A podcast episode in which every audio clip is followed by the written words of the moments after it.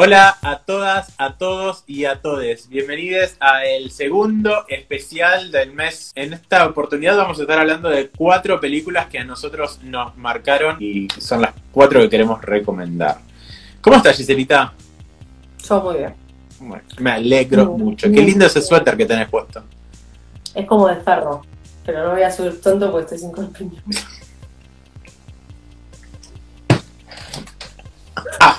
La misma temática que la anterior. Bueno, la primera película de la cual les voy a hablar se llama Hedwig and the Angry Inch. Tal vez ustedes no la conozcan, es muy común que la gente lamentablemente no conozca esta peli.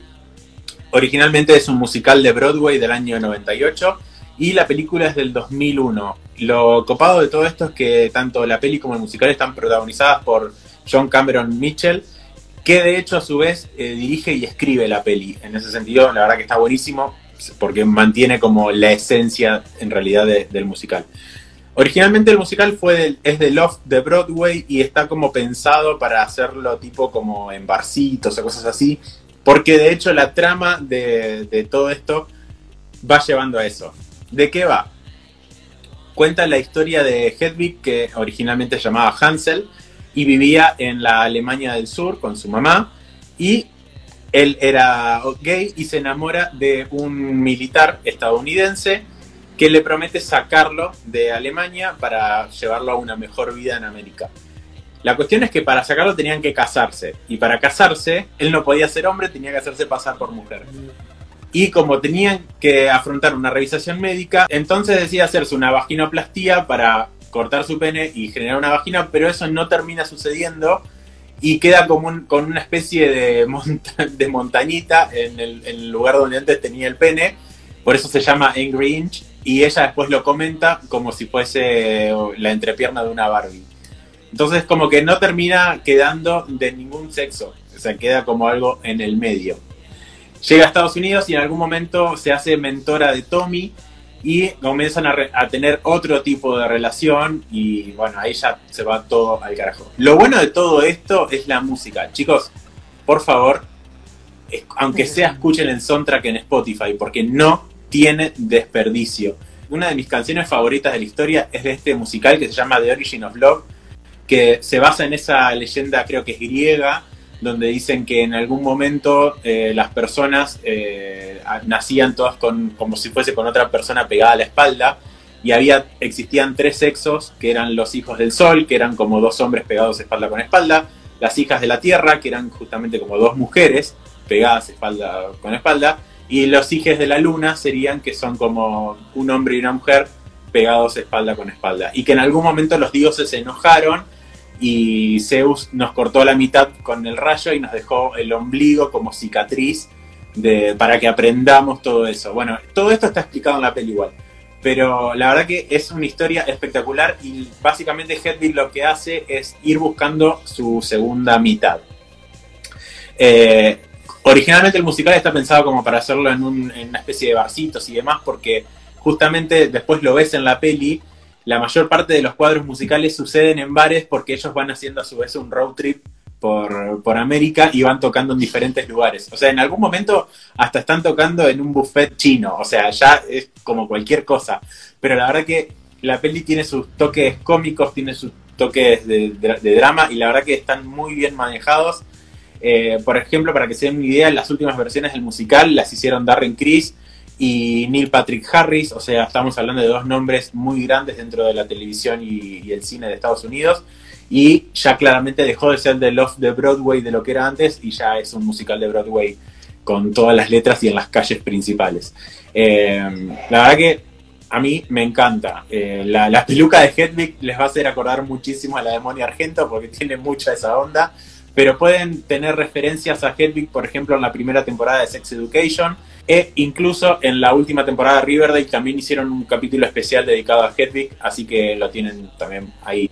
Bueno, y después la peli van a ver que tiene como muchas escenas que son como muy surrealistas y cosas así, no se asusten, la verdad que eh, están muy bien llevadas a cabo. Y bueno, después acá la obra la hicieron Germán Tripelli y Florotero, que actualmente son pareja. La actuación de, de Germán es espectacular, bueno, o era es- espectacular en su momento cuando, cuando hizo Hedwig. Así que nada, es, es para mí es uno de los musicales que, que más me ha marcado, pero bueno, eh, básicamente es eso lo que tenía para contarles de Hedwig and the Angry Inch. Qué buena recomendación, me gustó. Bueno, yo voy a hablar de La chica danesa, o de Danish Girl. Bueno, la película está protagonizada por Eddie Redmayne y Alicia Vikander. Esta historia trata, la, está basada en una novela de Edith Evershot eh, y es una película de época basada en una historia real que es, la, es el primer hombre que intenta cambiarse de género. Vendría a ser la primera historia de la mujer transgénero. Está dirigida por Tom Hopper, que es el que nos trajo El discurso del rey, es una grandiosa película. Eh, bueno, es una película de los años 20 y nos, nos monta la vida de Lily Elber que es el personaje de Eddie Redman, que como Lily o como Einar, porque el personaje hombre es Einar, que está casado con Gerda, que es el personaje de Alicia Vikander. Exacto. La verdad es que las actuaciones son impecables de los dos. Eh, Eddie ya venía de haber ganado el Oscar por la teoría del todo. Eddie es increíble. Bueno, nosotros lo hemos visto en Animales Fantásticos Sí, exacto. Pero es, un registro totalmente diferente, claramente, el de Animales Fantásticos. No, bueno, la teoría de todo hace, hace, bueno, es un personaje sublime, pero a mí me gustó mucho eh, Los Miserables. Ah, es verdad que estaban Los Miserables también. Sí, es verdad. Los Miserables me gustó mucho. No, trabajó en varias películas y la verdad que el actor es muy bueno. Bueno, me parece como una historia muy importante para contar más que nada en Latinoamérica, porque todavía hay mucho tabú con ese tema. Eh, la película lo que nos va contando es, te puede parecer súper lenta, pero nos cuenta toda la transición que tiene él de hombre a mujer. La mujer pintaba, muchas veces a ella le faltaba una musa o algo que inspirarse y bueno, y ahí Eddie se empieza a vestir y se empieza a sentir cómodo el cuerpo o, tomando posturas femeninas. Entonces les resultó re gracioso a nivel pareja eh, tener como esa cosa de, bueno, te llevo a tal fiesta y lo llevaba disfrazado eh, en este momento porque se disfrazaba, todavía no se había sometido a ninguna, ninguna operación. Y ella también como que lo acompañaba, pero a la vez lo sufría y bueno, esa fue una de las cosas que me faltó en la película, explorar todo el dolor que ella siente. Si bien difiere mucho con el libro, porque yo leí el libro y en el libro Gerda es lesbiana. En la película no lo muestran eso. No. O sea, a ver, uno lo puede llegar a entender si es que sigue con ella después de tanto tiempo y después de todo lo que está viviendo. Pero no. igualmente no. Claro. Sí, después ella también se casó, tuvo otro matrimonio, qué sé yo, pero bueno, nada, es como que eran más amigos eh, y compañeros que amantes. O sea, es como que se fueron complementando y uno fue acompañando al otro, pero en un momento Gerda lo deja a él o la deja ya cuando ya es Lily eh, el tema de, bueno, de todas las operaciones que, va teniendo y que se va sometiendo cada vez tiene un riesgo mucho más grave. La época era eh, otra, sí. En la película nos muestra que muere en la segunda operación, pero realmente muere en la quinta operación, cuando se intenta trasplantar un útero. O sea, como que ahí lo, aceleraron y lo contaron como muy de golpe, pero en realidad es como que la, la, operación eh, de las personas transgénero, o sea, del hombre convertido a mujer, es como mucho, no sé cuál de las dos es más complicada a nivel médico. Esta es la historia real, o sea, las operaciones empiezan más o menos, ellas empiezan en 1930, eh, empieza con, con, todo el tema de las operaciones, y son cinco operaciones que se someten, y obviamente que no son seguidas, son súper dolorosas, o sea, esto es todo el riesgo quirúrgico, eh, bueno, y fallece a los, a los dos días.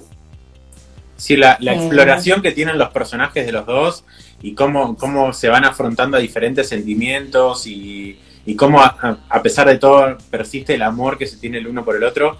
Sí, porque, o sea, no es un amor de pareja, pero no, no tal cual. dibuja la pareja, además de que ellos, a pesar de que ellos están casados, pero es un amor de, mucho cariño y, lo acompaña muchísimo en todo ese proceso. O sea, lo que te muestra la película es ese paso y ese proceso. Bueno, las actuaciones son geniales y tengo un dato de color también que la película, si bien no son muy reconocidos, hay dos actores transgénero que actuaron en la película, uno es la enfermera y otro es otro chico más que no recuerdo bien, pero eh, hizo un vuelo súper fugaz y ni se ni, ni siquiera estaba caracterizado, ni siquiera estaba, pero es transgénero el día de hoy. Okay. Y que las pinturas fueron adaptadas a Lily o con él la caracterización de, de Eddie Rey. Perfecto. Exactamente. Sí, la película es espectacular. O sea, a nivel tabúes tiene miles. Y, una cosa es lo que transcurría en Dinamarca y, todo, y toda la parte europea tiene un pensamiento totalmente distinto que todavía nosotros no tenemos con, con ese tipo de cosas y que bueno, que de a poquito ya están como aflojando, ¿no? Tengo como esa sensación. Por ahí a medida que pase el tiempo ya, ya van a estar más, más naturalizadas todavía. Sí, es, es tiempo. Tiempo es lo, lo, primero que se necesita para este tipo de cosas. Sí, eh, porque, bueno, nosotros que venimos hablando de, series por ahí de los 80 y el tratamiento que tenían, y esta que estamos hablando de los años 20. Claro. Totalmente. Era, era, fuerte. Pero en Dinamarca. No era. Claro.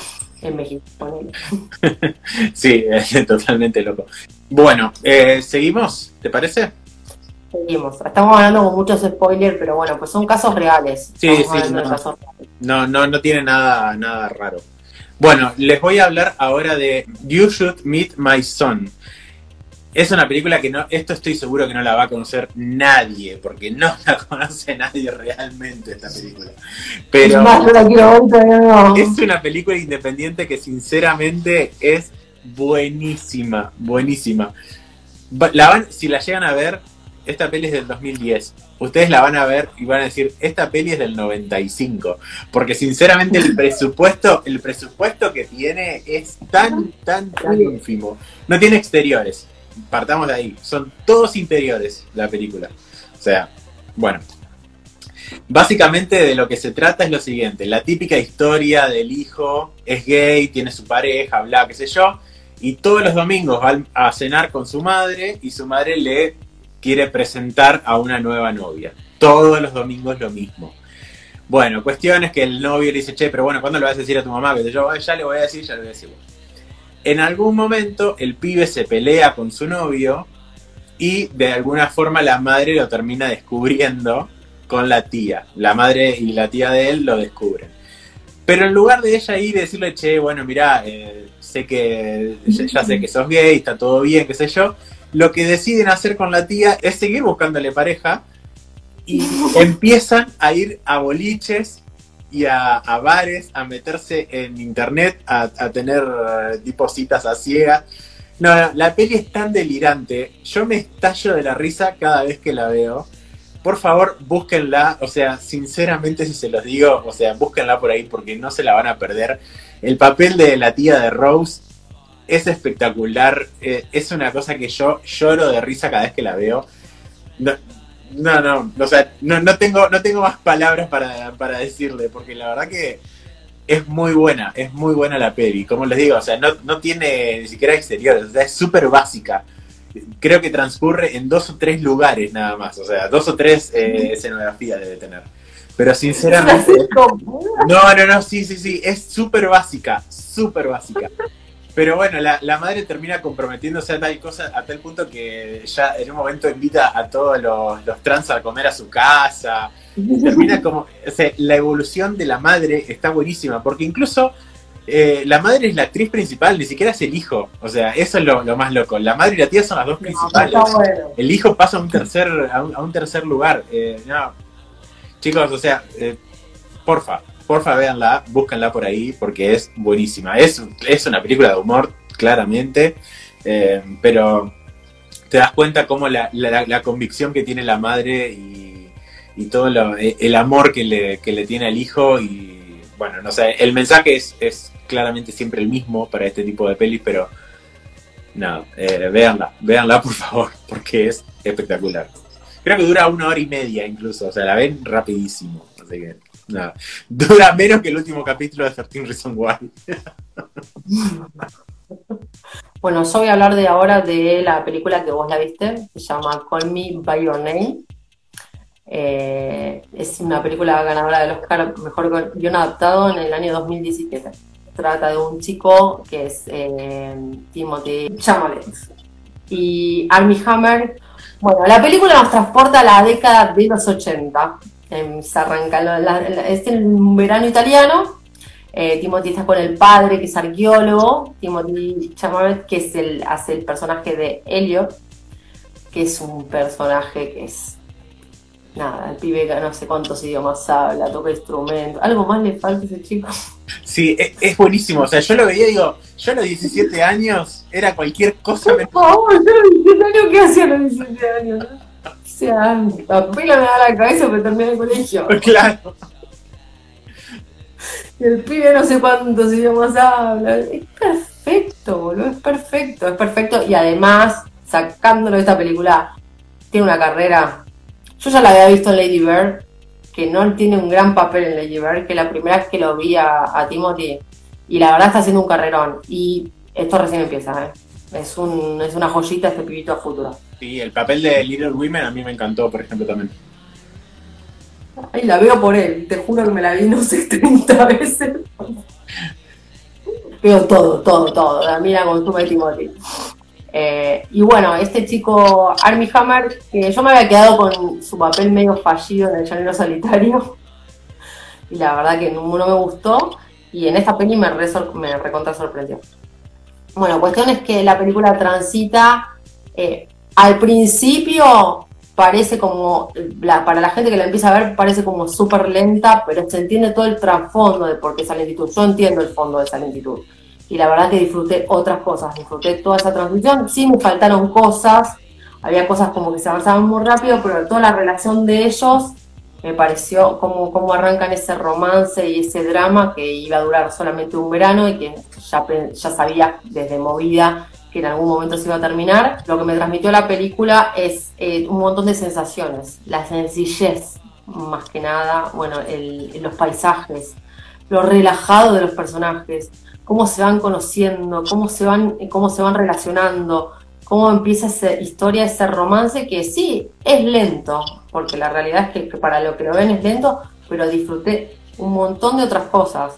A mí me pareció fantástica la, relación, la, viví muy, muy linda, muy, muy sana y nada, no cae en el cliché, o sea, cinematográficamente es excelente, los paisajes, la fotografía, no tengo nada malo que decir de esta película. La química entre ellos dos. Sí, tal cual, la química que tienen es espectacular, pero ponerle también lo que es la paleta de colores, eso lo que maneja entre los verdes y los, y los azules, es una locura. Eh, hasta incluso la, la, fruta, cuando aparece la fruta ahí, o sea, tiene como tiene como tanta, tanta, vida y tanta presencia. Es, eh, está muy bien realizada. Lo único que le puedo llegar a criticar es, digo, bueno, me faltó por ahí un poquito de más diálogo entre ellos, pero es lo único. Después me parece que la atmósfera que crean es totalmente agradable y que entendés todo. También me gustó el, papel del padre. Sí. Eh, pero el papel de ellos. Oliver es un chico que tiene siete años más que él, o sea, como que es una relación eh, homosexual, pero también es una relación como con una diferencia de edad importante. Y bueno, y el miedo y la presión social existen, no es que no están y están ajenos a la, a, la cinta, pero, pero nada, es re disfrutable. O sea, una vez que le entendés todo el fondo y por dónde va y por dónde quiere ir el director, eh, yo lo entendí así y de movida, pero entiendo que a mucha gente le puede, le puede parecer muy lenta. Me encantó. La, música es espectacular también. Yo no, leí el libro, pero por lo que tengo entendido hay cosas que están muy bien transportadas y, e incluso mejor eh, puestas en la peli que en el libro. Pero sí, es muy, muy linda película. Muy linda. Pero por eso te digo, para mí es una historia de amor, pero no es la típica historia de amor. Mm, sí, es verdad. O sea, no deja de ser una, película de amor de verano, pero tiene elementos muy, muy copados en, el medio. El paisaje, o sea, o sea, trasplantate, trasplantate. Soy una planta, me trasplanto. o sea, viviendo una historia de amor en Italia con esos paisajes. Claro. No Italia con COVID, Italia con esos paisajes. Para, ¿No te pasa que ahora ves una peli y una serie y te parece raro que la gente entre a, no sé, lugares y toque todo? ¿No te parece Sí. raro eso? Sí, sí, Boluda, sí, yo, lo miro y digo, ¿por qué está tocando todo? Sí. ¿Por qué se toca la nariz? ¿Por qué, ¿Por qué tose? ¿Por qué tose en la mano? Sí, no, no, no, yo, yo lo veo y me, me enferma, me pone mal. O sea, y ponerle, mirando Queer Eye la última temporada, que ellos se viven dando ¿Qué está besos todo el tiempo. señor? O sea, No digo, ¿qué? ¿Por qué? ¿Por qué se abrazan? No, no. Bueno, Lady Gaga el otro día la escracharon que, que se abrazó con el marido. Y bueno, Ah, el es novio, marido, ¿qué querés también? No jodas, amigo. Porque estaban en la calle, sí, pero salió Lady Gaga y bueno, es Lady Gaga, qué sé yo, no sé. Es noticia que se abracen en plena cuarentena. Cuando hicieron 250 marchas antes, ¿no? Y, y saqueos, y se amontonó la gente. Y la gente se horroriza porque, Dios mío, bueno. Bueno, nada, no tengo mucho más que aportar. Para mí es una película que para verla, para disfrutar. Bueno, vamos cerrando este capítulo especial, el segundo que tienen. Recuerden que el primero que hicimos sobre la serie es Ryan Murphy, les va a aparecer por acá arribita, en alguno de, de estos lugares, no sé por dónde va a terminar quedando. Eh, lo pueden ir a ver cuando quieran, y si no, también en el final del video aparecen todos los, la- el resto de nuestras listas. Giselita, ¿tenemos algo más para aportar? Tenemos dos capítulos más hasta que termine el mes sorpresa con esta temática. Y después los episodios regulares que los vamos a tener los días martes. Eh, y estos episodios los días domingos. Perfecto. Bueno, eh. Este episodio lo van a poder ver en YouTube y escuchar en Spotify, en ambos lugares como Estación Nerdolandia. Y nos encuentran también en redes sociales. como Estación Nerdolandia en Instagram, eh, Sebadeus, Giselle Mazán, y en Twitter como eh, Giselle Mazán, igual, y E-Nerdolandia. Perfecto. Bueno, chicas, eh, nos estamos viendo en la próxima. Espero que disfruten, vayan a ver las pelis, hagan la tarea. Y nos vemos en la próxima oportunidad. Te mando un beso, Giselle. Beso enorme. Bye bye. Bueno, la primera película de las cuales... Timothy, eh, ¿cómo es? Llámame, llámale, llámale. Timothy, ah, Timothy Chalamet.